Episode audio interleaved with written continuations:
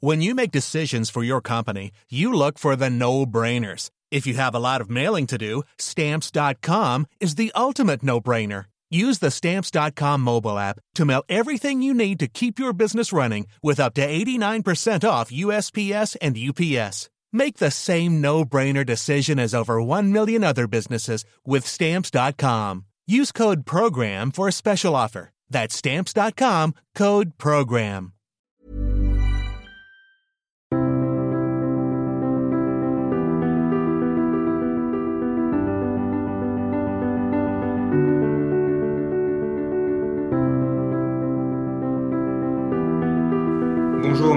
Votre fidélité au podcast Conflit.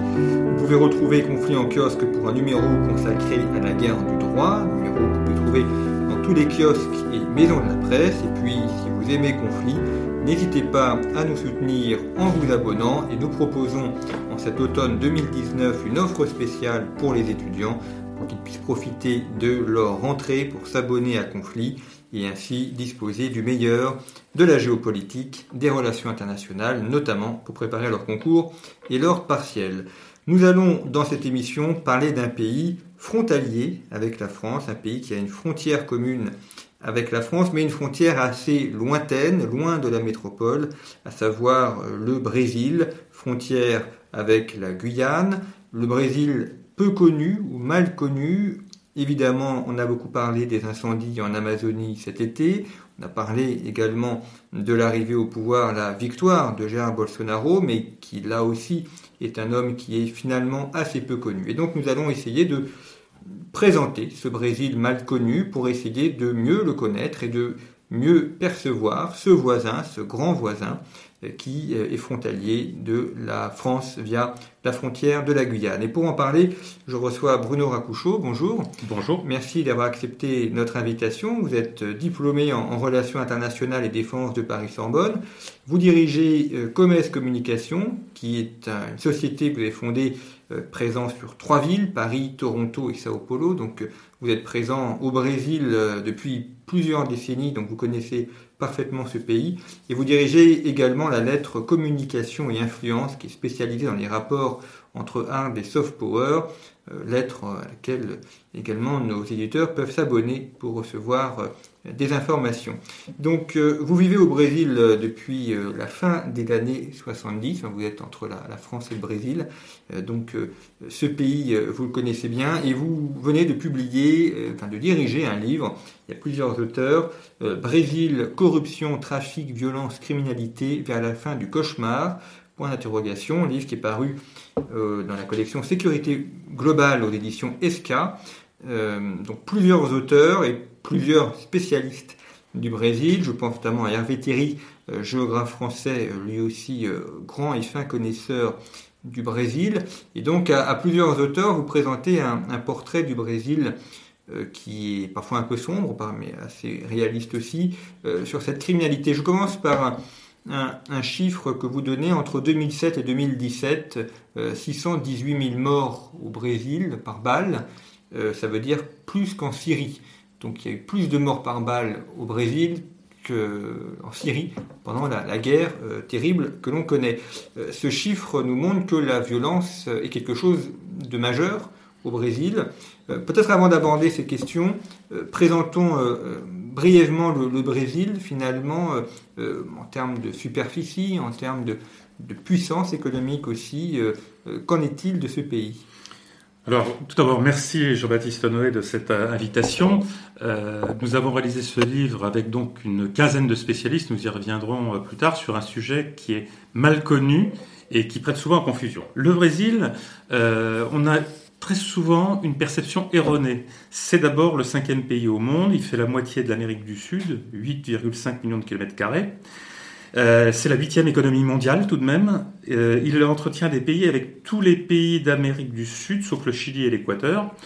Pour vous donner une idée de la taille gigantesque du pays et de la difficulté qu'il a à contrôler ses, frontières, euh, il faut voir qu'il fait 4300 km euh, d'est en ouest et à peu près la même, euh, la même distance du sud au nord, avec en sus 7300 km de côte qui en font un des partenaires majeurs de la géopolitique de l'Atlantique Sud. Sur le plan d'organisation euh, administrative, c'est une république fédérale de 26 États fédérés, avec un district fédéral, Brasilia, euh, et un peu plus de 5500 communes. Ça vous donne une idée de la répartition géographique par rapport à la France. Le seul bassin de l'Amazone, et là on comprend pourquoi le Brésil attire beaucoup de, de, personnes intéressées et pas toujours de manière euh, honnête, le seul bassin de l'Amazone représente 20% des eaux douces euh, mondiales déversées dans les océans, 20% de l'eau douce de la planète. C'est la première surface forestière au monde, 55% du territoire sont recouverts de forêts, toujours selon les chiffres de l'IBGE. Euh, la faune et la flore sont richissimes, la biodiversité euh, est un enjeu colossal pour les années à venir, surtout à une époque où beaucoup de firmes tentent de faire breveter la, biodiversité. Le mot même de Brésil évoque le bois, pas au Brasil, et la quasi-totalité des terres sont exploitables. C'est également un élément qui est intéressant. Bref, comme le disait le, musicien Georges Eben, c'est un pays béni par Dieu. Euh, l'énergie hydroélectrique représente 80% euh, de, l'énergie du pays. Mais euh, il faut bien voir que c'est quand même un, géant au pied d'argile qui n'a pas forcément réussi son émergence. Il a beaucoup d'atouts, mais il faut bien comprendre que la, criminalité et la corruption constituent aujourd'hui euh, le, talent d'Achille du Brésil. Alors, on l'a dit, effectivement, 618 000 morts par balle sur 10 ans. Euh, est-ce que d'abord, euh, d'où viennent ces, assassinats? Est-ce que ce sont des mafias? Ont des règlements de compte personnels? Et euh, est-ce qu'il y a une concentration dans les villes? Notamment, on pense à Sao Paulo et, Rio de Janeiro. Ou est-ce que c'est réparti sur l'ensemble du territoire? Alors, il existe une, géographie de la violence criminelle. si vous reprenez les études justement faites par les géographes de l'Université de São Paulo sous la houlette de, notre ami Hervé Terry, euh, vous verrez qu'à São Paulo, il existe des, quartiers où le taux d'homicide est, égal à celui que l'on trouve à Stockholm, soit 1 pour 100 000 habitants. Et dans d'autres, dans d'autres endroits, on trouve des taux absolument faramineux qui dépassent ce que l'on trouve dans les pays en guerre. Pour vous donner une idée globale, en Europe, le taux d'homicide pour 100 000 habitants oscille entre 1 et 2. Euh, au Mexique, on est entre 17 et 18. Au Brésil, nous avons passé la barre des 31 pour 100 000. C'est-à-dire qu'on connaît des taux d'attrition qui sont supérieurs à ceux des pays en guerre. L'exemple de la Syrie que donne Hervé Terry est, bien connu. Donc il faut bien voir qu'il y a cette criminalité de rue qui est extrêmement importante. Il y a plus de 100 factions criminelles à l'intérieur du pays, avec des hommes de main dont la seule euh, ils n'ont qu'une alternative, c'est de toute façon tuer ou être tué. Donc il n'y a pas de, a a pas de solution. Euh, D'une très grande violence, je voudrais rappeler aussi, on parle souvent des bavures policières, mais je voudrais juste vous donner un chiffre au Brésil, par exemple. Euh, L'an passé, 367 policiers ont été tués dans l'exercice de leurs fonctions.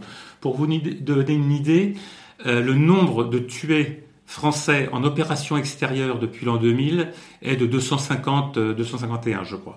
Donc on voit bien qu'en un an, il y a plus de policiers tués en service au Brésil que nous n'en avons eu en pratiquement 20 ans d'opérations extérieures pour la France. Il y a donc bien une guerre contre le crime à mener. Alors, il ne faudrait pas se polariser sur la seule violence euh, quotidienne. Nous avons essayé justement dans notre ouvrage de montrer comment, quelle était l'architectonique de cette violence, comment elle se répartissait sur le territoire, quel secteur elle touchait. Donc c'est une enquête de fond et à notre connaissance, d'après ce que nous a dit Xavier Hofer, qui nous a fait euh, l'honneur de faire la postface de cet ouvrage, euh, c'est sans doute la première fois qu'on réalise un travail d'enquête sur cette thématique de la criminalité et de la corruption avec autant de spécialistes côté brésilien comme côté français. Nous avons essayé d'aller aux sources directement. Nous en avons retenu une quinzaine. Nous avons rencontré beaucoup d'autres personnes, des juges, des travailleurs sociaux, des chefs d'entreprise, mais il fallait faire un choix et donc nous nous sommes recentrés sur les spécialistes de la criminalité. Et alors, en termes de géographie de la violence, est-ce que ce sont plutôt les, grands quartiers euh, euh, urbains? Est-ce qu'on a également une violence dans les zones rurales euh, ou agricoles, par exemple en Amazonie? Alors, vous avez des, zones qui sont extrêmement touchées, puisqu'on sait que, par exemple, dans le, dans le Ceará, on a des taux qui sont euh, absolument faramineux. Par exemple, dans la jeunesse brésilienne, le taux, euh, en 2017, le taux est de pratiquement 70 homicides pour 100 000 jeunes, avec des pointes euh, absolument faramineuses dans les États du Nord-Est, comme par exemple dans le Rio Grande do Norte, où on arrive à 152 homicides pour 100 000 jeunes. Et les chercheurs remarquent d'ailleurs que 75% des victimes d'homicides en, en 2017 euh, sont des Noirs. Et euh, quelle est la raison de cette violence? C'est pour contrôler un territoire? C'est des affrontements entre euh, gangs mafieux? Il y a toutes sortes de, raisons, mais euh, il est certain que les, factions criminelles quadrillent le territoire. Et en face de cela, il faut bien voir qu'il y a un problème d'organisation administrative et juridique, puisqu'il y a des, découpages qui servent en fait les activités criminelles, des découpages administratifs. Et il faut bien voir qu'aujourd'hui, il faut envisager une refonte complète du système judiciaire, du système juridique, du système administratif brésilien. Mais en tout cas, on ne peut pas rester sur la seule culture de l'excuse, puisque quand j'ai commencé à, m'intéresser, à travailler avec le Brésil en 1977, je rappelle que j'ai 60 ans, donc ça fait un certain temps que je travaille sur cette question, euh, le Brésil était à l'époque un pays du tiers-monde et euh, il y avait des zones euh, qui étaient reculées mais où les gens vivaient en sûreté. Aujourd'hui, le crime s'est réparti sur l'ensemble du territoire avec des poches, comme je vous le disais, où des endroits sont une sécurité proche de celle de l'Europe et d'autres où ça approche celle des pays en guerre. Et le, crime, c'est un phénomène qui est en expansion ou euh, qui au contraire a toujours été euh, comme ça? Alors, on, oui, indéniablement, la, criminalité est en expansion et c'est la raison première, je dirais, de si on veut comprendre l'élection de Jair Bolsonaro le 28 octobre de l'an passé, euh, beaucoup de beaucoup d'experts, de, de, spécialistes du Brésil se sont dit surpris par la victoire de Bolsonaro. Euh, Nicolas Dolo et moi-même, nous étions depuis deux ans, nous tirions la, la sonnette d'alarme en disant il va y avoir un basculement politique majeur parce que les partis traditionnels euh, parlaient beaucoup d'économie, de, social, etc. Et ce qui est bien évidemment louable, mais la préoccupation première du Brésilien, de l'homme de la rue, euh, c'est la lutte contre la corruption et la lutte contre la criminalité. Et euh, il faut savoir que les Brésiliens ont été extrêmement sensibles à la reprise d'un slogan qui se dit beaucoup dans la rue, un bon bandit est un bandit mort. Et Bolsonaro a utiliser, user et abuser de cette expression et il a su rassembler euh, sur son, sur son nom 55% euh, des votes des, des Brésiliens euh, et je crois que c'est le levier majeur de cette élection a été justement cette volonté d'en finir parce que les pouvoirs publics jusqu'à présent n'avaient pas accordé une grande importance à ces questions de criminalité, de corruption. Il a notamment réalisé des scores importants dans les zones les plus pauvres. Euh, donc, le, vote est très éclectique en réalité et il faut tenir compte du fait que Bolsonaro c'est un nom, mais il n'avait pas de parti derrière lui. Et il y a au Brésil il y a beaucoup de baronnies locales, donc les, les gens se sont implantés sur des, des, des, baronnies. Et il arrive très fréquemment et on l'a vu à l'occasion de nombreux procès, normalement notamment à Rio de Janeiro, que les gens qui étaient élus, les gouverneurs, euh, avait des liens extrêmement étroits avec le crime organisé. Euh, je rappelle que hein, le, gouverneur Cabral, par exemple, à Rio de Janeiro, qui était tout puissant, euh, il, est il est en prison pour un certain nombre d'années et je pense qu'il a peu de chances d'en sortir. Et ce, ce procès était généralisé à l'ensemble du territoire. Alors bien sûr, il y a des politiciens honnêtes, mais dans l'esprit des gens, il y a une collusion entre différentes formes de criminalité. Et je voudrais là-dessus faire juste une petite, une, un petit focus. Euh, on, parle beaucoup de la criminalité dans les rues, qui est celle qui marque le Brésilien, qui marque aussi le touriste quand il va au Brésil, ou l'investisseur. Mais cette criminalité de la rue, c'est le premier étage. En fait, c'est un peu comme les cercles de l'enfer de Dante. Euh, vous avez un, moteur, premier, puis après, vous avez des, des, tas de cercles concentriques qui vont autour de ça. Ce que l'on perçoit lorsque l'on va au Brésil ou que l'on vit au Brésil, c'est d'abord la criminalité de la rue. Mais cette criminalité n'est rendue possible que parce qu'il y a au-dessus une classe politique totalement corrompue euh, qui tient le pays, qui tenait le pays. Et euh, cette classe, en fait, usait et abusait des, des, recours avec euh, les gangs criminels. et au-dessus, au-dessus, surplombant l'ensemble de cette pyramide de corruption, il y a une criminalité financière parce qu'il y a là derrière des intérêts majeurs. le Brésil est la huitième économie mondiale. Euh, je voudrais simplement rappeler, pour qu'on ait bien une idée, euh, que les spécialistes de la Banque interaméricaine de développement, les spécialistes de la criminalité financière, chiffrent l'ensemble, criminalité, conséquences pour la société civile, corruption, à 5,9% du produit intérieur brut. Euh, ce qui signifie quand même 100 milliards d'euros par an. Alors, quand des politiques corrompues euh, quand des organisations criminelles ponctionnent le pays de 100 milliards d'euros par an, vous comprenez bien qu'il n'y a pas d'hôpitaux, les routes ne sont pas construites, les ponts ne sont pas construits, les hôpitaux ne sont pas construits. Donc on arrive à un état de délabrement et donc le ras-le-bol de la population, à tort ou à raison, je ne porte pas de jugement de valeur, euh, s'est porté sur Bolsonaro qui incarnait un, espoir de, de changement. À savoir si réellement il le fera, c'est une autre, une autre question. Mais ce qui est certain, c'est que sur les six premiers mois de l'année 2019, euh, on a, donc sa prise de pouvoir a été effective le 1er janvier 2019. On a assisté à une diminution de 40% des braquages de banque, moins 20% en matière de viol, moins 22% en matière d'homicide. Donc la peur du gendarme a fait son retour. Bien évidemment, euh, il y a des bavures, comme on le dit, qui sont exploitées par la presse, mais il faut bien voir que ce qui nous paraît, nous, euh, parfois choquant, euh, au Brésil, le Brésilien de la rue est tellement excédé par la violence qui l'entoure, la peur qu'il a pour ses enfants, etc., que quand la police tue un bandit, eh bien, tout le monde applaudit.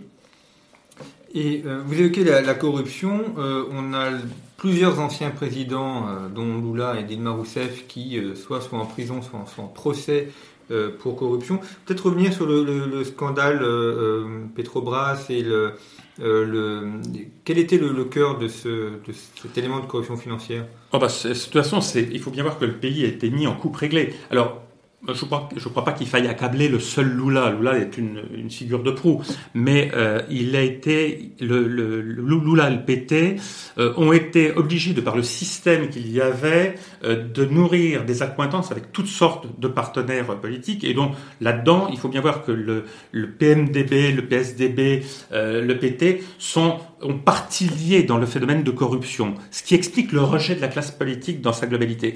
Euh, beaucoup de gens disaient avant l'élection que Gérald Alckmin, le candidat, je dirais, de la centre-droit, euh, allait, allait euh, se, trouve opposé à Lula au deuxième tour. Euh, a été laminé, c'était un ancien gouverneur de São Paulo, il a été laminé complètement par la vague de fond, signe que les gens sont, absolument sans, euh, comment dire, euh, sans aucun doute, ils savent que l'ensemble de la classe politique était lié par des pactes de corruption. Alors les pactes de corruption, ils remontent à très longtemps. Mais le plus évident, celui qui a mis en péril euh, l'équilibre du, pays, c'est incontestablement le scandale Petrobras et avec, lié à, Oderbrecht et, et, OAS, donc les deux grandes firmes il faut bien voir que pour avoir d'attribution de marchés publics, euh, les, grands groupes français n'allaient même plus sur ces marchés parce qu'on savait que tout était réglé d'avance, tout était estampillé d'avance, tout était combiné d'avance, et les sommes ont été proprement colossales. Et là où il y a un impact géopolitique, c'est que toutes ces malversations se sont étendues à l'ensemble de l'Amérique latine, puisqu'on a eu des répercussions au Pérou, on a eu des répercussions dans de nombreux d'autres pays, donc il y a une onde de choc liée à ce scandale. Grosso modo, euh, le, PT dont Madame Dilma Rousseff a été d'ailleurs euh, pardon, le, le, Petrobras dont, Madame Dilma Rousseff était la présidente, euh, a, permis des détournements de fonds absolument colossaux. Et en remontant, c'est un petit, une petite enquête débutée dans, l'État du Paraná, à Curitiba, qui s'est appelée Lavajato, donc le lavage express. Et petit à petit, en remontant de fil en aiguille, on s'est aperçu que c'était une organisation qui couvrait l'intégralité du pays.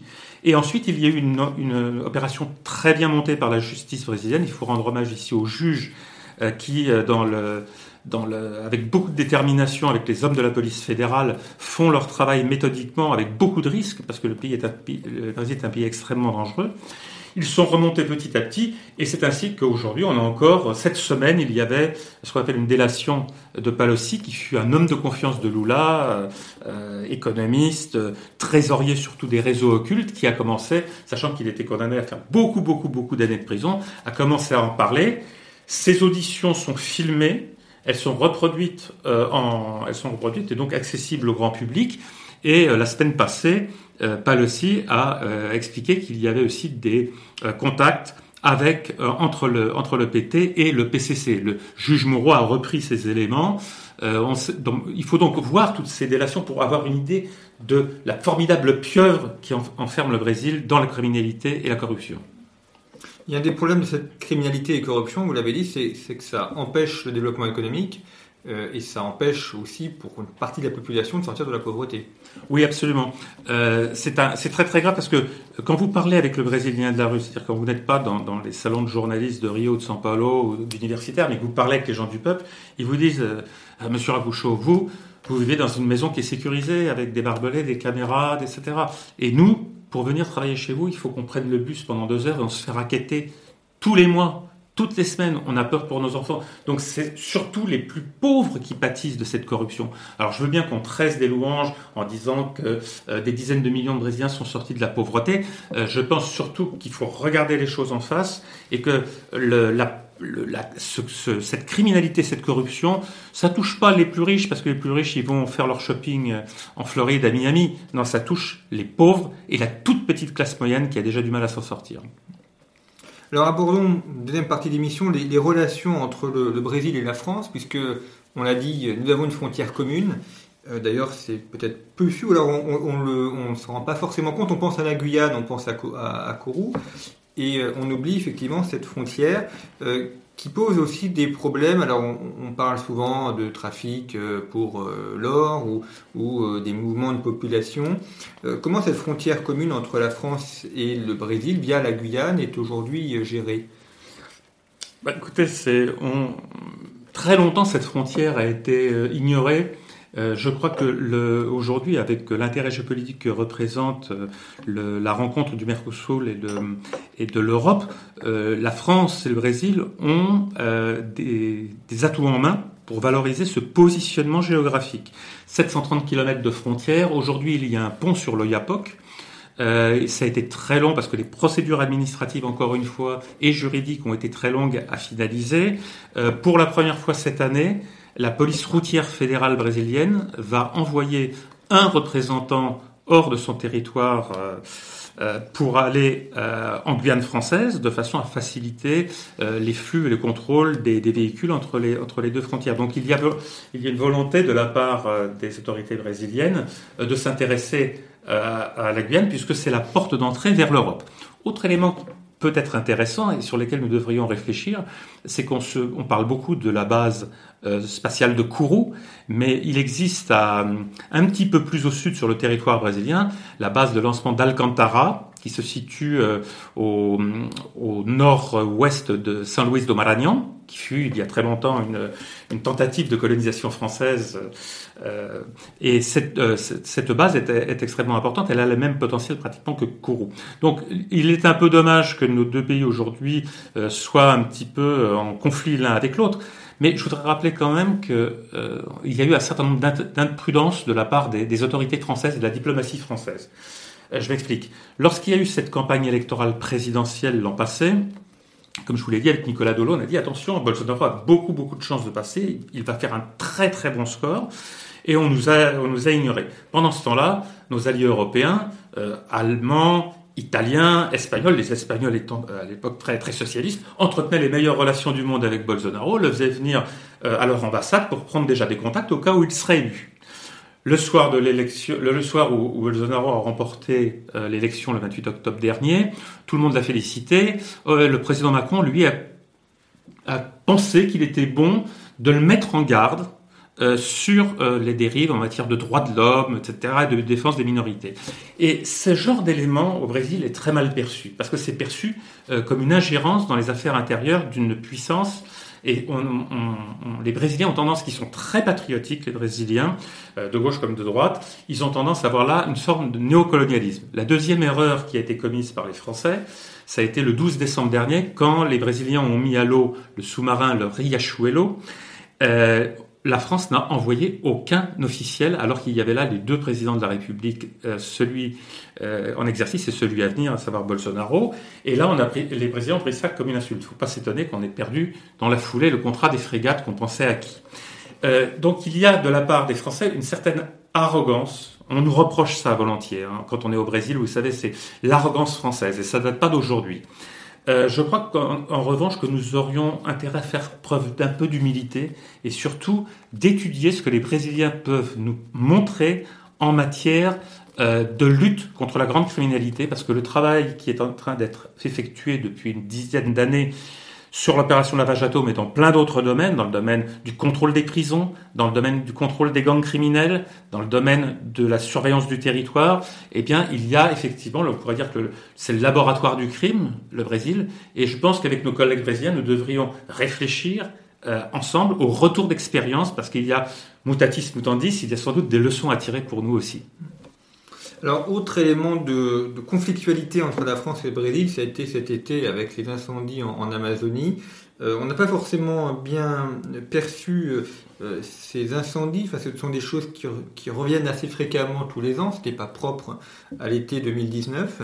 Euh, est-ce qu'on sait quelles sont les, causes de ces incendies et pourquoi ça touche l'Amazonie? Alors, euh, il y, a, beaucoup de causes à cela, dont des causes criminelles. Euh, je vous renvoie sur, à, ce sujet euh, sur un très bon texte fait par Monsieur Carfentan, qui est un sans doute un des meilleurs spécialistes de l'agronomie et de l'Amazonie au Brésil, qui a publié une contribution dans notre livre et qui vient de livrer une très bonne analyse dans les notes clés de Grenoble École de Management sur les, raisons de, des incendies en Amazonie. ce qu'il faut bien voir, c'est que là, il y a deux choses qu'il faut bien scinder. Il y a la réalité, indubitablement, euh, l'Amazonie euh, brûle, mais elle ne brûle pas plus que les autres années, c'est ce qu'il faut voir. Euh, mais par contre, on est confronté ici à une guerre informationnelle et le gouvernement brésilien a bien mis en avant que ces attaques, parce qu'elles étaient la déforestation, elle a existé de manière très forte bien avant Bolsonaro. Euh, il y a beaucoup d'intérêt derrière, derrière les, tout ce qui se passe en Amazonie. Mais cette guerre informationnelle à laquelle on assiste, il faut bien voir qu'elle est due à des enjeux géopolitiques et géostratégiques. Donc, euh, il faut connaître la première chose que dit euh, M. Carfentan quand on l'interroge, dit renseignez-vous avant de parler de l'Amazonie. Et il nous a, il nous a dit que des, hauts responsables de l'agriculture tropicale étaient venus voir le président Macron pour lui dire avant de lancer des accusations, renseignez-vous. Donc ces éléments sont quand même importants. L'Amazonie, euh, c'est un peu le fantasme du paradis original perdu. Or, c'est une terre qui est extrêmement difficile.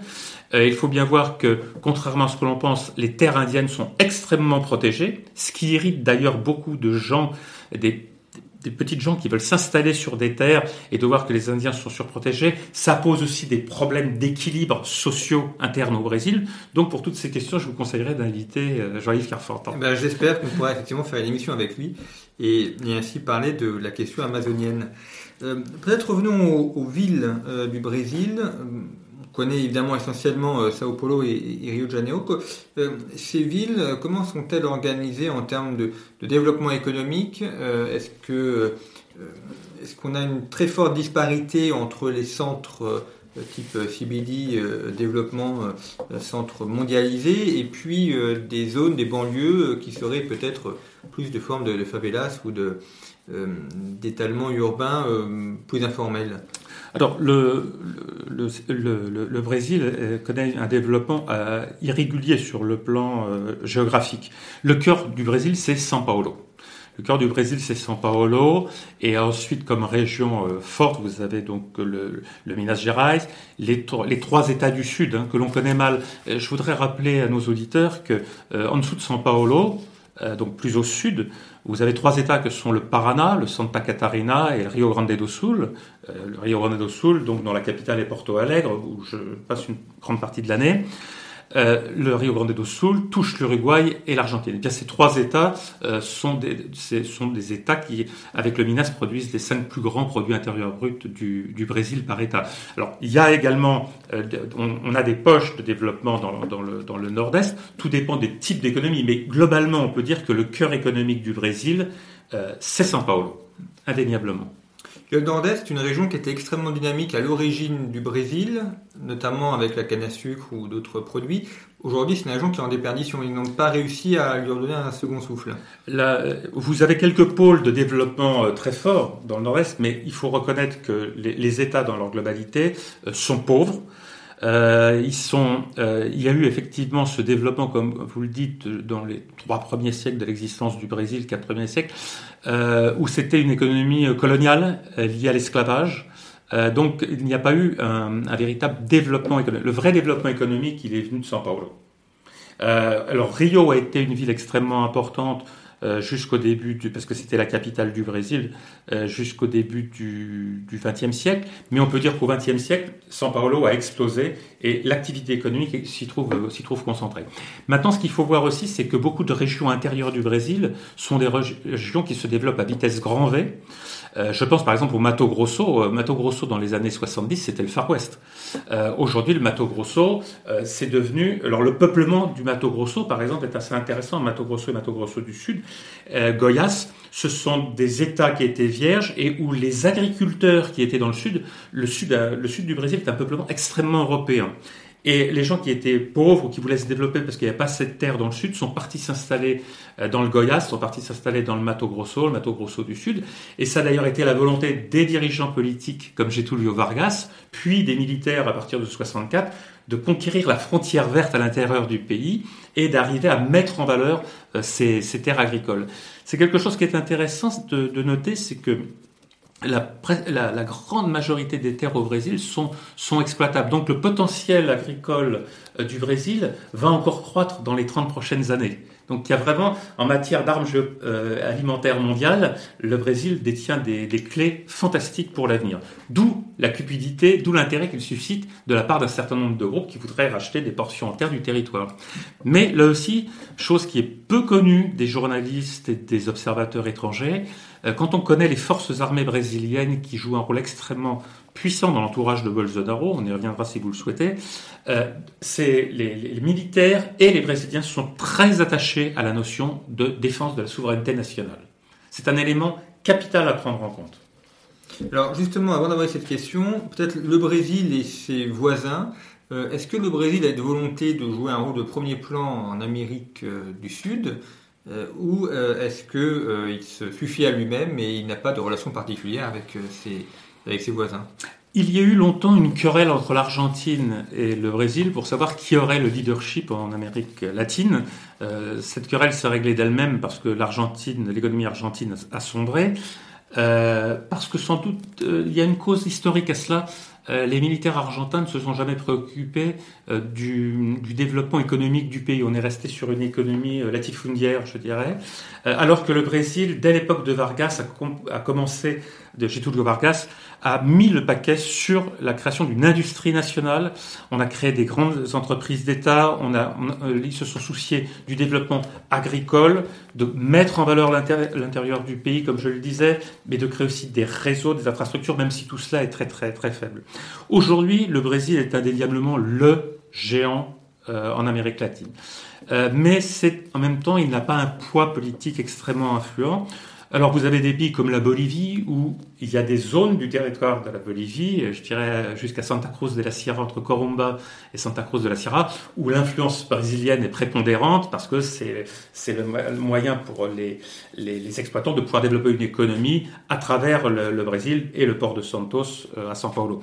Donc vous, il y a, vous avez des, des, des régions où le Brésil entretient des relations avec ses voisins, mais sans volonté expansionniste en réalité. Euh, sur la question du, Venezuela, le Brésil accueille beaucoup de réfugiés vénézuéliens dans des conditions très difficiles dans l'état de Roraima. Même si la majorité des réfugiés vénézuéliens vont plutôt en Colombie pour la raison de la langue, un certain nombre d'entre eux viennent vers le Roraima, qui est un État euh, peu développé, assez pauvre, où en plus les conditions de vie sont compliquées parce qu'il y a des, communautés indigènes euh, d'Indiens brésiliens qui restent sur leur territoire et que ces territoires sont protégés, on ne peut pas y entrer. Donc ce sont des, choses extrêmement difficiles à gérer. En plus, le contrôle des frontières, comme vous l'imaginez, avec toute activité criminelle qu'il y a euh, en Amérique latine, c'est une mission extrêmement délicate pour les forces armées brésiliennes que de pouvoir contrôler ces immenses frontières. On évoquait les, militaires. Effectivement, le Brésil a été pendant plusieurs décennies euh, dirigé par des militaires. Euh, quel est aujourd'hui le, poids de l'armée ou le rôle de l'armée euh, dans le Brésil qu'il est toujours prépondérant ou est-ce qu'il est davantage secondaire? La première chose qu'il faut savoir, c'est que les quand vous connaissez les milieux militaires brésiliens, personne ne vous parle d'un coup d'État ou même ça effleure l'idée. les militaires brésiliens ont pris le pouvoir en 64, ils l'ont rendu en 85. Euh, dès 79, vous avez eu euh, un processus d'amnistie, et contrairement à ce que pensent un certain nombre de, gens, euh, cette dictature militaire, qui est plutôt un régime autoritaire, ne s'est pas forcément toujours alignée sur les Américains. je vais vous donner un exemple. Euh, c'est le général Geisel qui a été donc qui a été un, des, un des apôtres du changement du régime militaire. Les, les militaires se sont aperçus que l'armée c'était bien pour remettre de l'ordre en cas de crise, mais qu'elle n'avait pas vocation à diriger une société civile et qu'il fallait envisager de toute façon le retour à la normale avec la transmission euh, du pouvoir aux civils.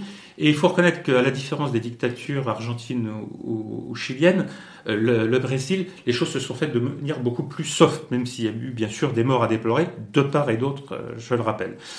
Euh, donc les militaires ont toujours eu le souci de la défense de l'intérêt national, de, mettre en place un certain nombre de structures, et ils ont su s'éloigner des États-Unis. Je rappellerai que le général Geisel a été à l'origine d'une doctrine géopolitique qui s'appelait le pragmatisme responsable.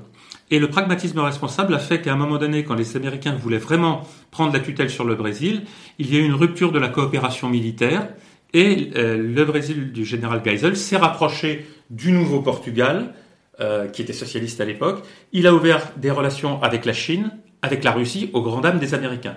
Donc les choses ne sont jamais c'est jamais tout noir ou tout blanc en matière de, relations internationales, et ce pragmatisme responsable a fait que le Brésil a su ouvrir des portes à l'international. Euh, néanmoins, on peut dire aujourd'hui que le Brésil euh, n'a pas une vraie vocation d'expansion géopolitique. Euh, nous avons eu en France un excellent ambassadeur du Brésil qui était un proche de Lula, qui s'appelait José Bustani, qui a beaucoup beaucoup travaillé pour développer les relations France-Brésil.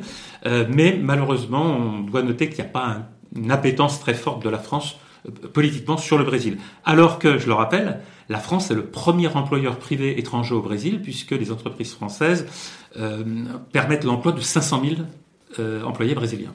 Il y a aussi eu euh, une coopération intellectuelle. On de Fernand Brodel qui avait été fondé une université au Brésil. Il y a beaucoup d'universitaires dans les années 50-60 sont été au Brésil. Oh, mais ça, ça remonte encore plus loin puisque ça remonte à Jean-Baptiste Debray qui, en 1815, c'était un fidèle de l'empereur Napoléon, a été appelé par, euh, par les autorités brésiliennes pour créer Polytechnique du Brésil.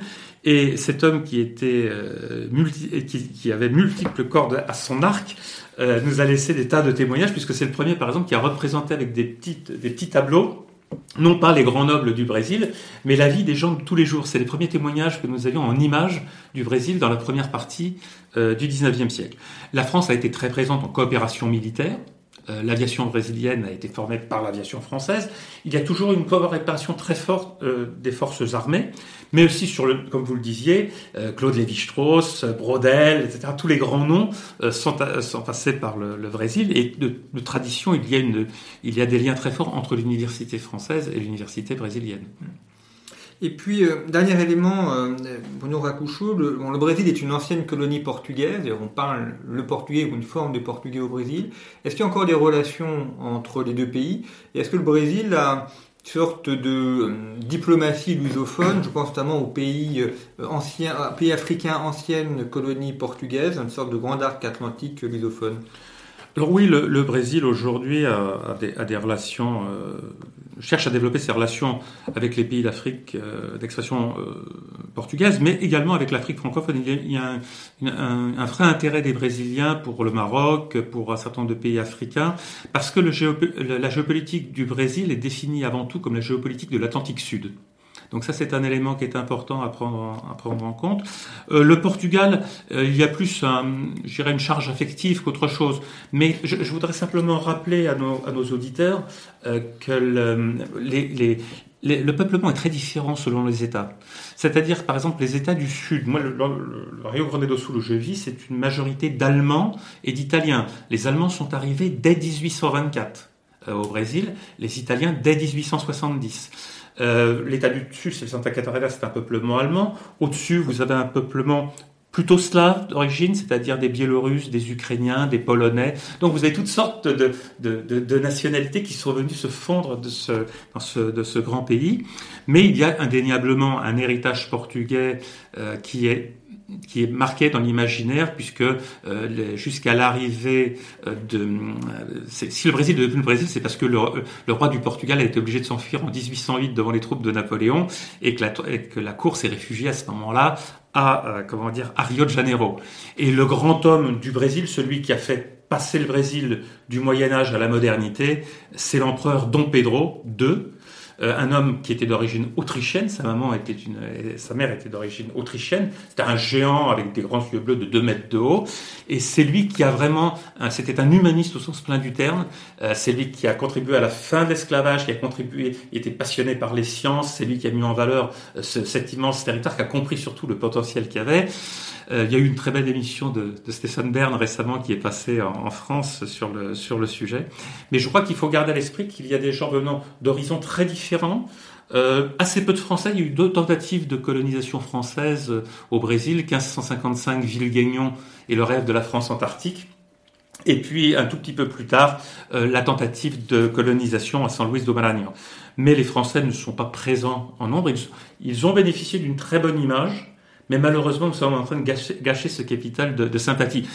En guise de conclusion, je voudrais juste rappeler une chose, c'est que quand la France avait encore une grande politique étrangère entre 1960 et 1980, euh, le général de Gaulle a fait un voyage en Amérique du Sud en septembre-octobre 1964, c'est-à-dire quelques mois après seulement le coup d'État militaire de Castelo Branco euh, au, Brésil. Et le général de Gaulle a conclu ce grand voyage en Amérique latine par euh, un déplacement à l'intérieur du Brésil où il a été ovationné parce que il a relancé la coopération euh, franco-brésilienne. Et puis ses successeurs n'ont pas jugé bon de continuer. Et après, euh, la nature ayant horreur du vide, les, Américains ont renforcé leur présence puisque les Français n'étaient plus là. De manière générale, l'Amérique latine est un continent un peu oublié dans la diplomatie française et dans la géopolitique française également. Euh, merci beaucoup Bruno Racouchot d'avoir évoqué avec nous le Brésil. je rappelle à nos auditeurs que Conflit a consacré un numéro, un dossier au Brésil que vous pouvez acheter sur le site internet de Conflit. Vous pouvez ainsi retrouver cet ancien numéro. L'actuel numéro en kiosque consacré à la guerre du droit. Et puis, euh, vous pouvez vous abonner en ligne via notre site. Et euh, également donc l'ouvrage que vous avez euh, dirigé euh, avec Nicolas Dolo, Brésil, corruption, trafic, violence vers la fin du cauchemar, point d'interrogation, publié aux éditions SK. Et je renvoie également nos auditeurs donc à la lettre communication et influence que vous publiez via votre entreprise Comes Communication qui travaille sur trois pays, Paris, Toronto, Sao Paulo et, et trois continents si on sépare l'Amérique du Nord et l'Amérique latine. Merci pour votre fidélité et à bientôt.